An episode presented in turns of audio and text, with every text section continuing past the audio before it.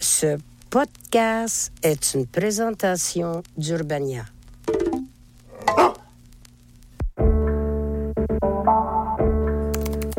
Après 20 ans de relations hétérosexuelles, je suis fatiguée et je suis en colère, non pas contre les hommes que j'ai aimés, mais parce qu'être féministe et en couple est épuisant. En mars 2021, j'ai vécu une série de chagrins d'amour. Ça m'a tellement ébranlé, tellement désespéré que j'ai décidé de faire la grève de l'amour.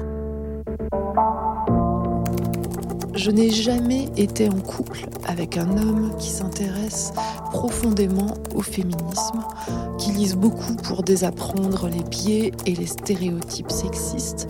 Je n'ai jamais été en couple avec un homme qui ne soit pas sur la défensive quand on parle féminicide, culture du viol, charge mentale et charge sexuelle. J'ai commencé à tenir un journal de grève. Ça, c'est un extrait de sa première page. Je n'ai jamais été en couple avec un homme, que mes aspirations à jouir d'une grande liberté n'ont pas poussé à me quitter brutalement et à dénoncer mon égoïsme. J'avais 38 ans et après un divorce, un dépaxage et des déceptions à la pelle, je me disais, en tant que meuf féministe et hétéro, réussir ma vie amoureuse, ça va être chaud. Chagrin d'amour, épisode 3. C'est pas toi, c'est pas moi non plus, c'est le système.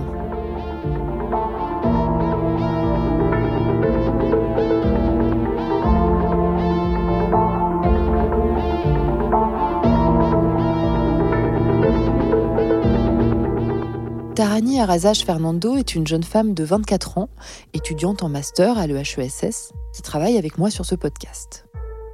Malgré nos 15 ans de différence, elle aussi, femme engagée, a du mal à relationner avec les hommes. Pour elle, les femmes hétéros sont vouées à un chagrin d'amour perpétuel. C'est une observation que j'ai pu faire euh, parce que j'ai vu des schémas euh, qui ressortaient, que ce soit dans des films ou dans des livres, ou dans des musiques ou dans des conversations avec des amis. Euh, j'ai l'impression que ce soit de la rencontre à l'histoire d'amour en soi jusqu'à la rupture, et ben nos rapports de genre font que ça va nous procurer de la peine et de la souffrance. L'autrice féministe noire américaine, Bell Hooks, parle elle aussi du sentiment omniprésent d'avoir le cœur brisé.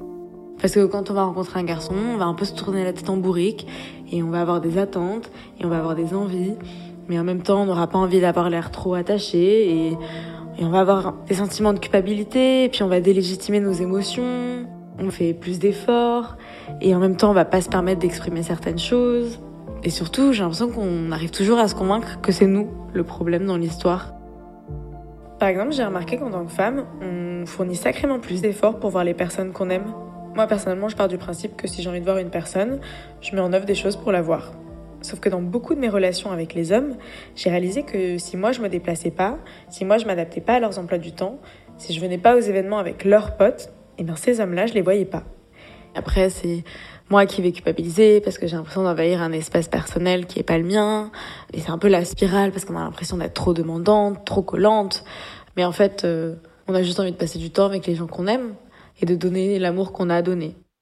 Dans son best-seller, À propos d'amour, Bell Hooks soutient que l'amour n'est pas un sentiment, mais un acte de volonté, une pratique. L'amour, ce n'est pas ce qui nous tombe dessus, c'est ce qu'on fait. Après, ça veut pas dire que c'est pas des choses qui changent. Et justement, quand euh, je prends le modèle d'amitié sexuelle de Corinne Monet, bah, je me dis que si chacun chacune on s'oblige à mettre en place des modes de communication qui sont ouverts et bienveillants et que on va faire en sorte d'entretenir un amour qui est réciproque et qui est égal et ben du coup nos relations elles relèveraient plus du chagrin et que de l'amour. Corinne Monet, je vous en parlais dans l'épisode précédent. C'est justement Tarani qui m'a fait découvrir son travail. Féministe, anarchiste, Corinne Monet nous invite à repenser nos relations amoureuses et à les envisager comme des amitiés sexuelles Un modèle qui implique une déconstruction de la norme de la monogamie sérielle et propose un abandon de l'exclusivité sexuelle. Ça a été un sacré sujet de débat, l'exclusivité dans mes histoires d'amour. Et ça l'est encore aujourd'hui. Pour le moment, j'ai tellement de boulot que ma libido est plutôt ruisseau chantonnant que torrent hurlant. Alors j'ai mis mes aspirations à l'ouverture sexuelle de côté. Ça n'urge pas. Mais je suis curieuse et admirative des personnes et des couples qui ont franchi le pas. Je crois même que j'ai tendance à idéaliser un peu le polyamour. Je regarde ça avec des étoiles dans les yeux, comme une enfant. Ce sont les gens cool qui font ça. La chance.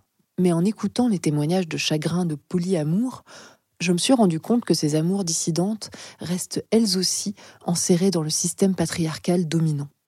Le chagrin que je suis en train de vivre, euh, outre le fait d'avoir perdu un homme que j'aimais, c'est le fait que j'ai vécu une relation où j'ai été mise en compétition avec d'autres femmes, mais ouvertement, puisque euh, on m'expliquait en quoi bah, cette femme, elle lui apportait ci, l'autre lui apportait ça, et qu'il avait besoin de elle pour ça, et moi pour ça, etc., etc. Et j'avais quand même un compagnon qui venait faire ses lessives chez moi parce qu'il n'avait pas le temps puisqu'il n'était jamais chez lui. Et donc c'est moi qui faisais ses lessives, c'est chez moi qu'il mangeait trois fois par semaine et trois fois par semaine chez une autre, et c'est moi qui paye puisqu'il est chez moi.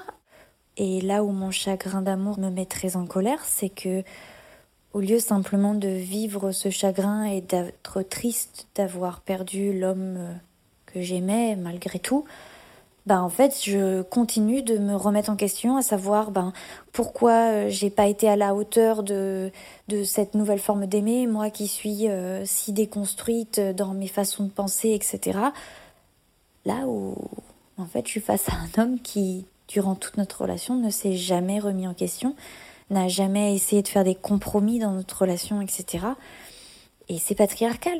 Tout ça encore. Demander aux femmes de faire ce travail de réflexion, de compromis, de gérer les conflits dans la non-violence, etc. Et les hommes vont en profiter. Encore. Moi, je vais proposer d'ouvrir notre couple, puisqu'elle me dit euh, ne pas réussir à, se détacher de cet homme. Et donc, en fait, euh, au fur et à mesure des lectures, je tombe sur le, polyamour. À ce moment-là, c'est comme une découverte, quelque chose qu'on n'aurait jamais imaginé qui faisait pas partie de nos conditionnements. C'est marrant parce que on, se donne des tips pour euh, comment faire notre page sur les sites de rencontres, tu vois, euh, puisque elle, elle semblait ne pas avoir de problème pour faire de rencontres. Et moi, ça fait une dizaine d'années que j'ai pas essayé de séduire. Et d'un seul coup, euh, il faut que je me remette sur le marché. Et je trouve ça d'une violence inouïe d'aller se vendre sur une page et ensuite de, rentrer dans une espèce de compétition pour lorsqu'il y a match, bah, il faut absolument concrétiser. Enfin, c'était euh, une sorte de frénésie de, compétition, puisque je ne vais pas dire qu'elle enchaînait des aventures, mais euh, elle en était à deux ou trois rencontres qui pouvaient qui avait d'ailleurs euh, débouché sur une rencontre physique, mais ça marchait, ça marchait bien. Là où moi j'avais l'impression de, galérer. Euh, donc il y avait aussi euh, ce côté malsain de, de, la compétition, de la comparaison. Ce que cet homme pointe, c'est que l'amour est un marché. La première à théoriser l'amour hétéro comme un échange économico-sexuel, c'est l'ethnologue italienne Paola Tabé. Son ouvrage, La Grande Arnaque, montre comment la division sexuelle du travail fait que les femmes utilisent la sexualité comme monnaie d'échange, contre l'accès à la nourriture, à la sécurité, au prestige social. Selon Paola Tabé, cet échange économico-sexuel entre hommes et femmes est un continuum qui va de la prostitution à la position de femme au foyer dans le mariage bourgeois, en passant par la femme trophée qui accompagne les hommes riches ou puissants, ou la sugar baby. Qui dit échange dit marché. Marché qui ne dit pas son nom, mais marché. Marché régulé par les lois de l'offre et de la demande, de la rareté et de la surabondance. Marché devenu hautement compétitif, avec les moyens modernes de rencontre. Et sur ce marché, il y a des gagnants, gagnantes et des exclus. C'est sur ce constat d'exclusion que Virginie Despentes commence King Kong Theory. J'écris de chez les moches, pour les moches, les vieilles, les camionneuses, les frigides, les mal baisées, les imbaisables, les hystériques, les tarés, toutes les exclus du grand marché à la bonne meuf. Du côté des hommes, il y a bien sûr aussi des exclus du marché de l'amour. Pour certains d'entre eux, cette exclusion nourrit une rage de ne pas avoir accès à ce qui leur est dû, le sexe des femmes. Et cette rage peut déboucher sur de la violence. Je pense aux incels, les célibataires involontaires. Cette communauté née dans les années 90 rassemble des hommes de tout âge, de toutes origines. Leur point commun, c'est qu'ils sont convaincus d'être condamnés à ne jamais trouver l'amour par la faute des femmes. Depuis les années 2000, les incels se sont rapprochés sur des forums spécialisés des suprématistes blancs et leurs positions se sont radicalisées. Appel au viol, au meurtre, jusqu'au passage à l'acte et au terrorisme. L'idéologie incel a déjà inspiré les meurtres d'au moins 16 personnes en Amérique du Nord. Europol a alerté sur la menace que représentent ces réseaux masculinistes dans un rapport de juin 2020 sur le terrorisme. Quand j'ai commencé à travailler à ce podcast et à en parler autour de moi, on m'a beaucoup dit c'est un beau sujet, c'est un sujet universel. Qui n'a pas vécu de chagrin d'amour? J'étais d'accord. Et puis, j'ai découvert que vivre un chagrin d'amour, pleurer le corps de l'autre, se rappeler sa peau, regretter nos instants de complicité, c'est une douleur qu'il n'est pas donné de vivre à tout le monde. Au lycée, je me souviens que c'était des choses sur lesquelles je me posais des questions, parce que j'étais dans un lycée avec une majorité de personnes blanches, et euh, à force de voir les copains, les personnes autour de moi vivre des histoires d'amour relationnées, et pas moi, et eh ben j'étais venue à me demander si c'était dû à ma couleur de peau. Et une fois, ma soeur, elle était rentrée d'un verre avec des copains à elle, et elle m'avait raconté que ses amis lui avaient dit qu'ils préféraient avoir des relations ou des rapports avec des personnes qui étaient blanches de peau. Et eux, ils voyaient ça comme euh, une simple préférence physique, parmi d'autres. Et ils voyaient pas que cette préférence, elle relevait euh, d'une forme de racisme euh, intériorisé. Et ça nous avait rendu assez tristes, je me souviens. Enfin, en fait, on se sent un peu démunis. Et ça donne l'impression que nous, on ne nous aimera jamais. Après avoir témoigné, Tarani m'a fait écouter Alexis, cette chanson de Luigi dont la triste beauté m'a pincé le cœur. Je me ni ma peau, ni mes cheveux, ni ma peau, ni mes cheveux, ni ma peau, ni mes cheveux, ni mes lunettes. Avec les sites et applis de rencontres, nos rapports de genre, de race, de classe se matérialisent sous forme de données chiffrées.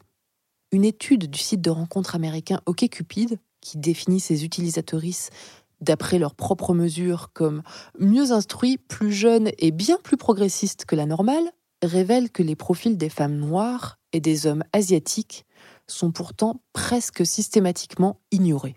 Quand leurs profils ne sont pas ignorés, les personnes derrière les profils sont exposées à un racisme décomplexé. C'est ce que met en lumière le compte Personnes racisées versus Grinder. L'étudiant en médecine Miguel y recense les insultes racistes que lui et ses followers reçoivent. Noir et pédé, faut choisir dans la vie.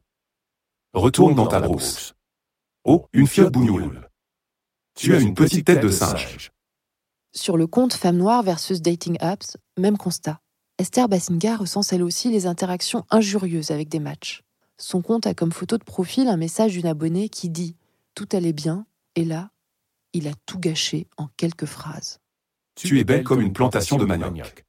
Tu dois être une bête au lit. J'aime trop les africaines, ça bouge mieux. J'ai toujours rêvé de me faire une blague, peut-être es-tu l'élu. Tinder, Mythique et Consort donnent l'impression d'ouvrir à l'infini le champ de nos rencontres. Mais leurs algorithmes ont surtout amplifié les stéréotypes et les inégalités. Entre 2016 et 2019, Tinder donnait une note de désirabilité à ses utilisatrices, le Hello Score. Ce Hello Score reposait sur des critères comme le revenu, l'éducation, le sexe ou l'âge. Pour la faire simple, si on a 5 sur 10 par exemple, bah on n'a pas accès aux profils qui ont 8 sur 10. La sociologue Jessica Pidou y a consacré un travail de recherche et a notamment démontré qu'avoir un diplôme élevé permet aux hommes d'avoir une meilleure note, mais pénalise les femmes. Des points en moins pour nous si on a un master ou un doctorat. La mécanique de Tinder perpétuait le modèle patriarcal d'un couple où l'homme doit être plus qualifié et plus fortuné que sa compagne un modèle qui, entendons-nous, est déjà bien présent dans la vraie vie. C'est quand même un fait que j'observe pour moi et mes amis qui sont comme moi. C'est qu'une femme qui réussit, une femme qui est indépendante émotionnellement et intellectuellement et financièrement, c'est une femme qui fait peur. Tu peux retourner ça dans tous les sens que tu veux. On arrête le bullshit, empiriquement, si tu veux, les hommes, même s'ils disent être excités, adorer les femmes qui gagnent plus que blabla, bullshit. Euh, en réalité, quand ça arrive vraiment, ils aiment pas ça. Et même s'ils se sont excités par une femme indépendante intellectuellement, financièrement et émotionnellement, en réalité, en fait, c'est pas celle avec laquelle ils vont euh, vouloir faire un bout de chemin, parce que c'est aussi la femme qui leur fait de l'ombre. Euh, c'est la femme qui est l'opposé de leur maman. Leur maman s'est occupée d'eux, leur maman leur a fait comprendre qu'ils étaient le centre du monde pour elle, etc. Et nous, en fait, on fait pas ça. Nous, on est d'égal à égal. Femme trop diplômée, trop brillante, homme pas assez diplômé, pas assez riche, ces exclusions du marché de l'amour ne sont pas le seul fait des algorithmes. Avec les apps, nos critères de choix se sont durcis. À force de balayer d'un revers de doigt les profils comme on feuillette un catalogue, nous sommes devenus encore plus discriminants et discriminantes. Sur les critères physiques notamment, mais pas que. Sur les applis encore plus que dans la vraie vie, on désire et on tombe amoureux dans sa bulle, dans sa classe sociale. La sociologue et chercheuse à l'INED, Marie Bergström, est spécialiste depuis plus de dix ans des rencontres en ligne.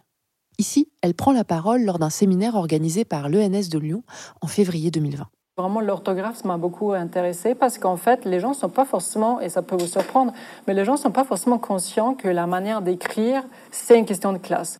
Je confirme, moi qui portais fièrement en 2015 un t-shirt Good grammar is sexy. La bonne grammaire, c'est sexy. C'est un mépris de classe qui est assez fort en fait sur les appelés envers la personne qui s'exprime d'une certaine manière. Et en fait, c'est un dégoût sexuel aussi. L'homogamie, c'est le concept euh, sociologique pour dire euh, souvent la, tendance des couples à, réunir euh, deux personnes qui se ressemblent socialement, donc du point de vue de diplôme ou des professions, etc.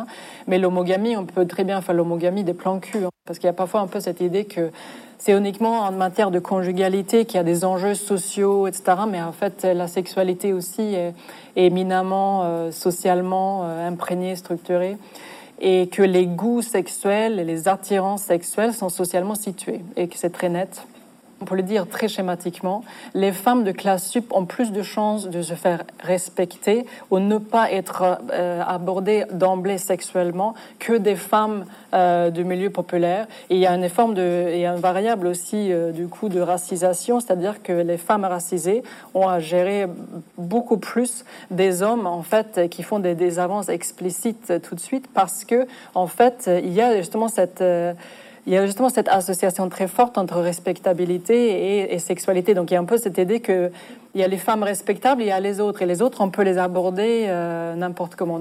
Donc il y a des formes de discrimination et de racisme et qui prennent des formes assez particulières dans, le domaine amoureux euh, et sexuel.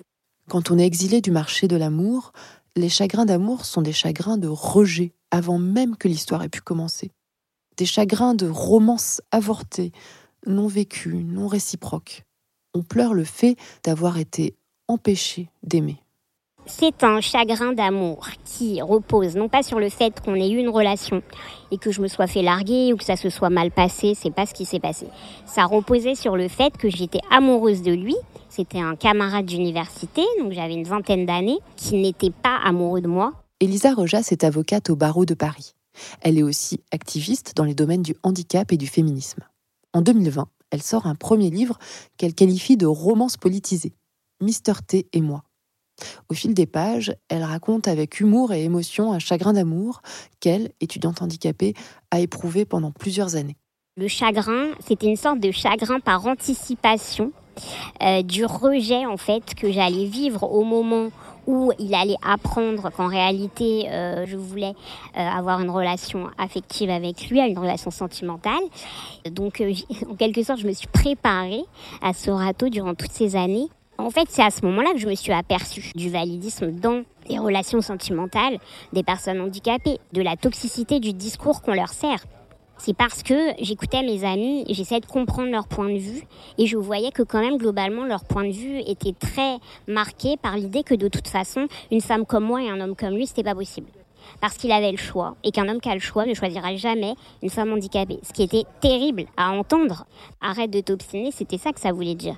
Et en même temps, je l'ai trouvé un peu gonflé pour être honnête parce que quand ils me parlaient de leur euh, vie sentimentale, parce qu'ils se posaient un petit peu euh, en personne plus expérimentée, euh, en modèle finalement pour une personne handicapée, ils avaient l'impression que c'était mieux ce qu'ils étaient en train de vivre et que moi c'était pathétique et que c'était puéril. Mais moi, j'avais pas l'impression que ce qu'ils vivaient était tellement plus intéressant, en fait. Par ailleurs, toutes les œuvres majeures littéraires ou cinématographiques, je veux dire, l'amour non réciproque, euh, c'est quand même un sujet et il n'y a pas plus euh, classique et plus euh, voilà. Enfin, je veux dire, j'étais pas la seule. Mais je pense, en y réfléchissant, que ce qui m'a fait le plus souffrir, c'est même, il y avait la question du rejet, bien sûr, qui est très particulière pour les femmes handicapées.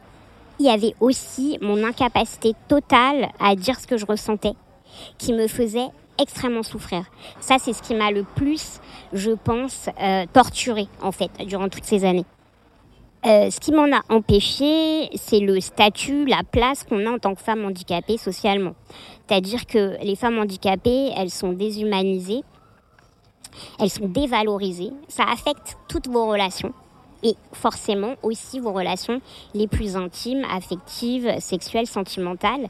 C'est très difficile de nouer des relations, surtout aussi avec des personnes valides, du coup, en étant totalement persuadé, puisque c'est ce que le contexte nous laisse penser, qu'on n'a aucune valeur en fait ça, c'est juste impossible. Ça crée une situation impossible. On essaie de convaincre les femmes handicapées euh, qu'elles n'ont rien à offrir, qu'elles n'ont rien à apporter, qu'elles ne sont pas dignes d'amour, euh, qu'elles n'ont aucune valeur. Et ça, évidemment, ça vous censure totalement, ça vous empêche d'aller de l'avant dans ce domaine-là. Ça vous empêche de pouvoir de façon simple et naturelle aller vers les gens qui vous attirent. Parce qu'il faut un minimum d'amour propre en fait ça a provoqué chez moi une sorte de crise, de m'apercevoir que j'étais amoureuse de lui et surtout à quel point j'avais envie d'être avec lui. Et tout ce qui m'en empêchait m'a obligée véritablement à réfléchir à toutes ces questions-là, pour trouver une issue, pour me sauver moi-même, puisque en fait j'allais tellement mal euh, à certains moments que j'avais envie de mourir en fait.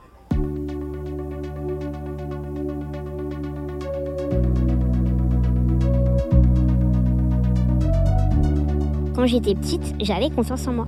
J'avais euh, de l'amour propre. Je me trouvais pas laide.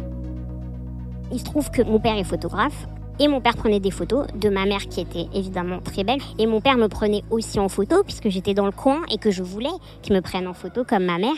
J'adorais qu'on me prenne en photo et j'étais contente euh, du résultat. Et à aucun moment, en fait, euh, j'ai senti quand j'étais petite en tout cas, que je n'aurais pas une place de femme une fois adulte c'est quand je suis entrée dans l'adolescence que là, j'ai commencé à comprendre que non, en fait, j'allais pas devenir une femme au même titre que les autres, que ça allait être compliqué, qu'on voulait pas que je devienne une femme, qu'on voulait que je reste une petite fille. Je me suis retrouvée euh, en milieu scolaire ordinaire, donc je suis devenue la seule dans ma catégorie, la seule élève handicapée. Il y a eu tout un espèce d'environnement qui est devenu de plus en plus hostile. Et là, mon père, la réassurance pouvait plus tellement fonctionner parce qu'il pouvait pas non plus me dire que j'allais devenir euh, une de ces femmes euh, qui sont photographiées et qui sont dans les magazines. Donc je sentais que quelque chose n'allait plus et j'ai perdu confiance et je me suis focalisée sur tout ce qui me distinguait des autres femmes, notamment euh, ce que tout le monde mettait en avant euh, dès que je mettais un débardeur, mes cicatrices, mon corps qui est marqué par ma maladie, euh, le fait que je suis petite, le fait que voilà, il y a des gens qui considèrent que je suis difforme. ça se discute, mais en fait, à cette époque-là, j'y ai cru, en tout cas. Voilà, j'ai cru que j'étais difforme, j'ai cru que j'étais un monstre ça s'est ouvert sous mes pieds. Et c'est quand je suis tombée amoureuse que là, c'est devenu insupportable. Parce que je me suis dit, mais qu'est-ce que c'est comme avenir là que je vais embrasser en fait?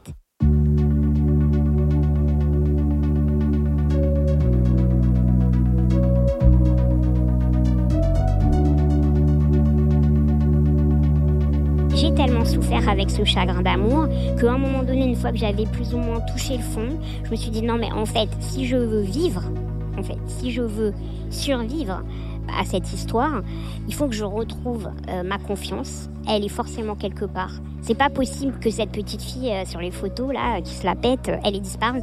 Elle est quelque part, c'est moi. Donc euh, c'est là que en, déconstruisant tout et en essayant de me dire mais ça c'est de la construction sociale, ça ça repose sur rien du tout. Pourquoi je devrais me détester? Pourquoi? À quel moment? Il y a des gens qui ont décidé que je devais me trouver moche que je devais m'auto-détester, parce que ça c'est vraiment l'exigence, ce qu'on demande aux personnes minorisées, c'est qu'elles se détestent et qu'elles veuillent être autres, qu'elles veuillent être comme le dominant, qu'elles les envient en fait, ou alors qu'elles veuillent mourir de pas pouvoir y arriver. Et ça, je me suis dit, c'est insupportable, c'est inadmissible. J'ai le droit d'être fière de ce que je vois dans le miroir, j'ai le droit de me sentir belle, moi, si j'ai envie de dire que je me trouve belle, et eh ben je me trouve belle. Point final. Et je suis pas en train de le dire pour me rassurer ou pour euh, mentir à des gens. Non, je suis en train de dire interrogez-vous sur ce que vous mettez derrière ce mot. Vous pouvez changer toutes les définitions que vous voulez, en fait. Et si moi je décide que je suis belle, je le pense très sincèrement et vraiment. Et aujourd'hui, je ne vois plus du tout ce que je voyais quand j'avais 19 ans dans le miroir. Pas du tout. Je suis contente de ce que je vois.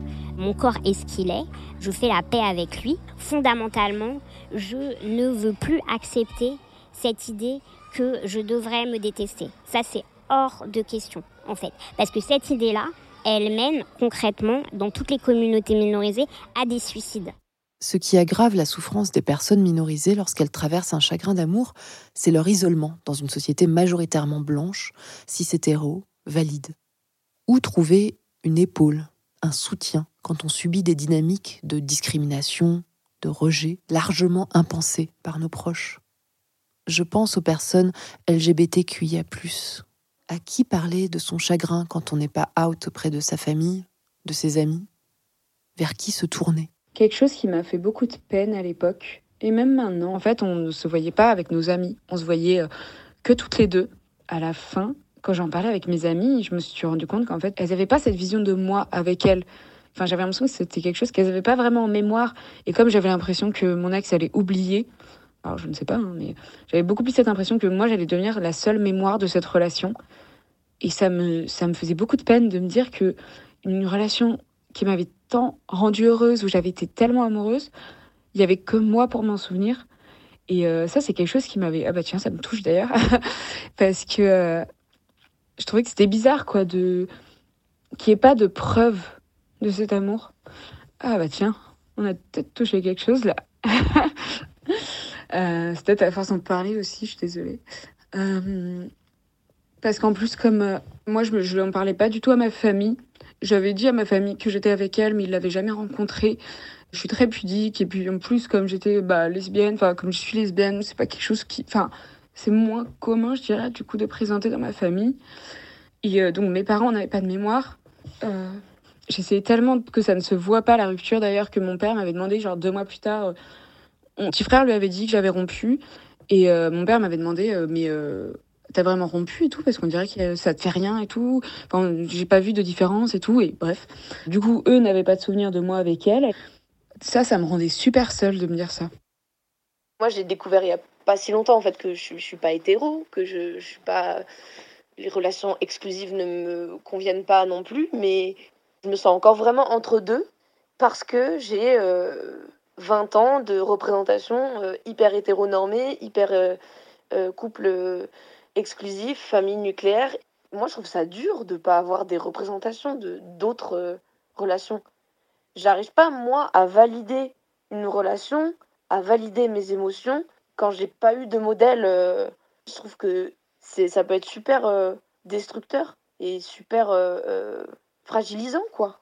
Moi, ça me fait du mal de pas avoir de modèle.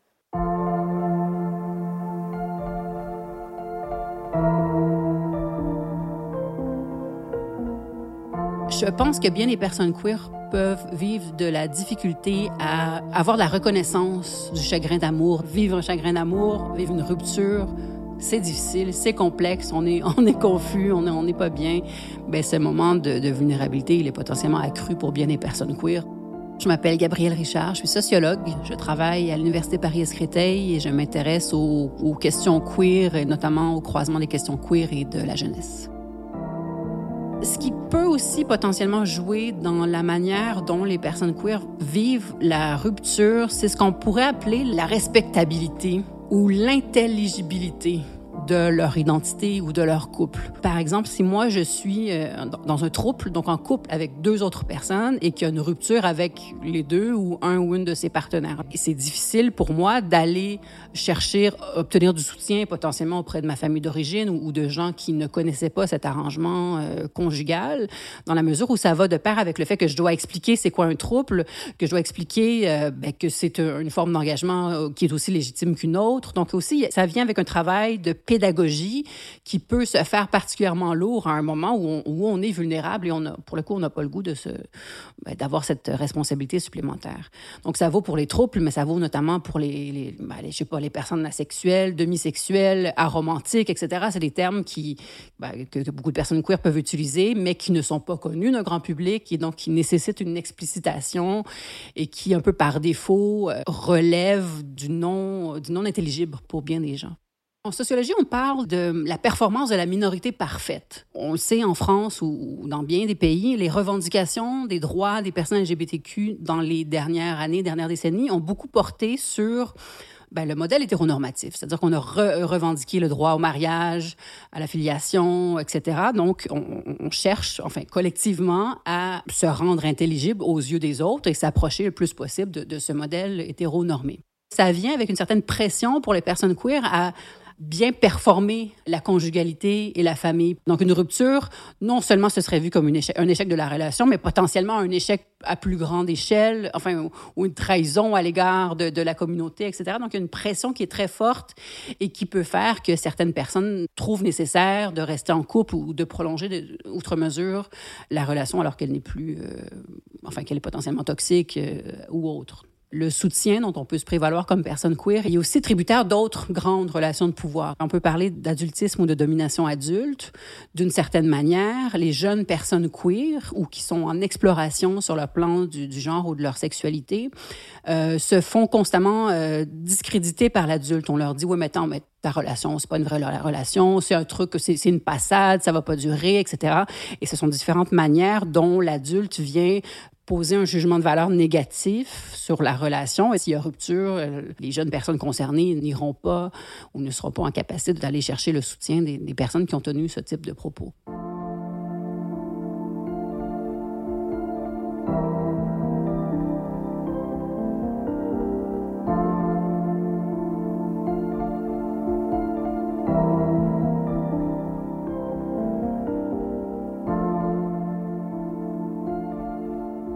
Que ce qui joue potentiellement la faveur des personnes queer, c'est le, pas de distance que beaucoup d'entre elles font, sciemment ou non, face à ce discours de la complémentarité des corps, depuis la littérature jeunesse jusqu'aux séries télévisées, jusqu'aux romans. On entretient constamment l'idée que eh on aurait une moitié et que cette moitié-là, dès lors qu'on la trouve, il n'y en aurait qu'une seule, puis ça ferait un, un, tout qui serait, qui serait magnifique. Alors, les personnes queer, d'une certaine manière, de par qui elles sont, elles, voient bien que ce modèle, la complémentarité, il, ne tient pas la route. Donc, on n'est pas obligé de trouver en tant que personne, chez son ou sa partenaire, hein, pour peu qu'on soit un couple à deux personnes, la personne qui nous complète et qui soit notre coparent, notre partenaire euh, sexuel euh, unique, notre partenaire amoureux, notre partenaire économique et autres. Il y a cette pression forte de trouver tout ça chez la même personne.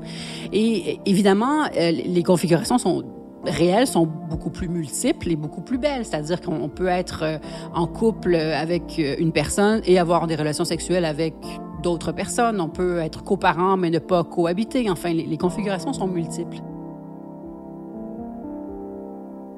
Si on peut queerer le couple, c'est-à-dire le déconstruire, le sortir du carcan de la norme, y démanteler les dynamiques de pouvoir et de privilèges, alors on peut aussi queerer le chagrin d'amour. Quand les personnes cis hétéros vivent une rupture, recomposent leur famille, ont des nouveaux partenaires conjoints, etc. Ça fait suite à un certain échec, un échec de la relation amoureuse, un échec de cette idée de vivre euh, euh, jusqu'à la fin des temps avec la même personne, de cohabiter avec le coparent de ses enfants. Chez les personnes queer, ces mêmes arrangements ne résultent pas d'un échec, mais font l'objet de réflexions conscientes. Beaucoup de personnes queer vont dire, ben, moi, qu'est-ce que je veux? Dans ma relation euh, parentale? Est-ce que je souhaite être en couple comme ça? Ça fait l'objet d'une réflexion qui est consciente. Alors, chez les personnes queer, souvent, ces arrangements, ce sont pas leurs échecs, ce sont leurs réussites. Et je pense que d'une certaine manière, on gagne à s'inspirer de ces personnes queer qui mettent un peu euh, la famille, mais aussi le couple ou le trouble à leurs mains, puis qui en font un, outil plutôt qu'un qu schème qui est imposé de l'extérieur. Les personnes queer sont beaucoup plus susceptibles que les personnes cis hétéros de maintenir des relations avec leurs anciens anciennes partenaires. Ce qui veut dire que dès lors qu'une relation se termine, c'est pas nécessairement plus facile pour les personnes queer, mais euh, les, euh, les scissions entre les sphères de la vie sont peut-être moins opaques la communauté queer, elle est, elle est quand même relativement petite et c'est un peu complexe quand une rupture se fait que de se dire, ben, cette personne-là, je l'arrête de ma vie, ainsi que ses amis que j'ai rencontrés euh, au cours de notre relation. Donc, par défaut, il faut souvent s'arranger pour ben, maintenir des relations minimalement cordiales, voire amicales. Ce qui fait que, avec ce travail mis en place de part et d'autre, qui nécessite du temps, qui nécessite parfois de la thérapie ou, ou je ne sais trop, beaucoup de personnes queer qui avaient comme membres de leur famille choisie d'anciens ou d'anciennes partenaires, ce qui témoigne justement de la porosité potentielle de ces sphères amicales, sexuelles et autres. Et ça, pour le coup, je pense que c'est potentiellement euh, une, chose qui pourrait être investie davantage quand il s'agit de voir comment aller de l'avant. Alors, ça, n'atténue pas la douleur de chagrin d'amour, mais potentiellement, c'est une manière de, concevoir que euh, la personne qu'on a longtemps aimée et, et qu'on aime encore potentiellement, mais différemment, puisse rester dans notre vie, mais selon des modalités euh, un peu différentes. J'aime cette idée que lorsqu'on aime une personne, l'amour ne s'arrête pas à la fin du couple, mais plutôt se transforme. Avez-vous remarqué que les perspectives les plus riches et les plus enthousiasmantes pour bonifier nos relations amoureuses et souffrir moins quand elles s'achèvent nous viennent des marges du marché de l'amour?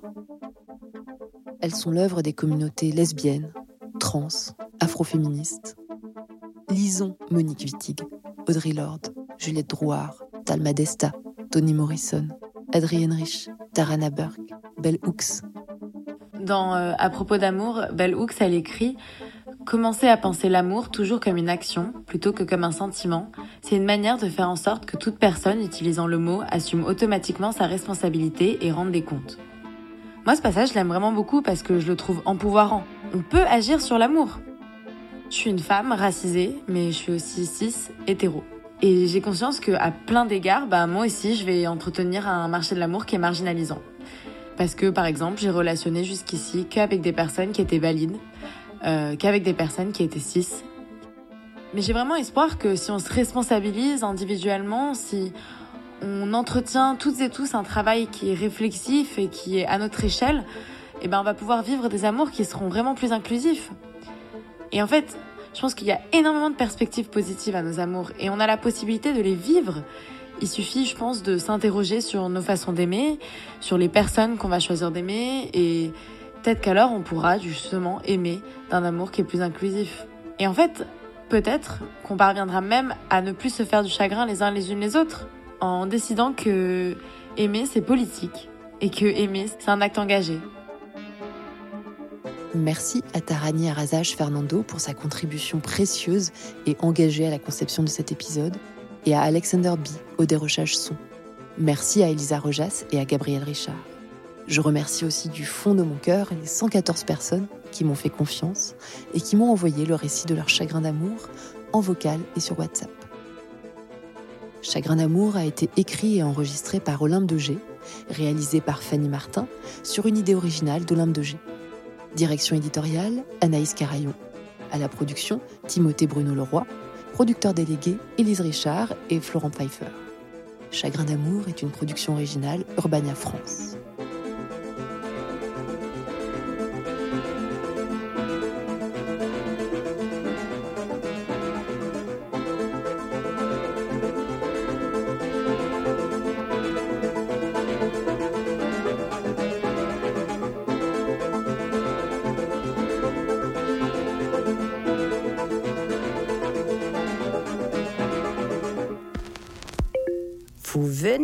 D'écouter un podcast Urbania.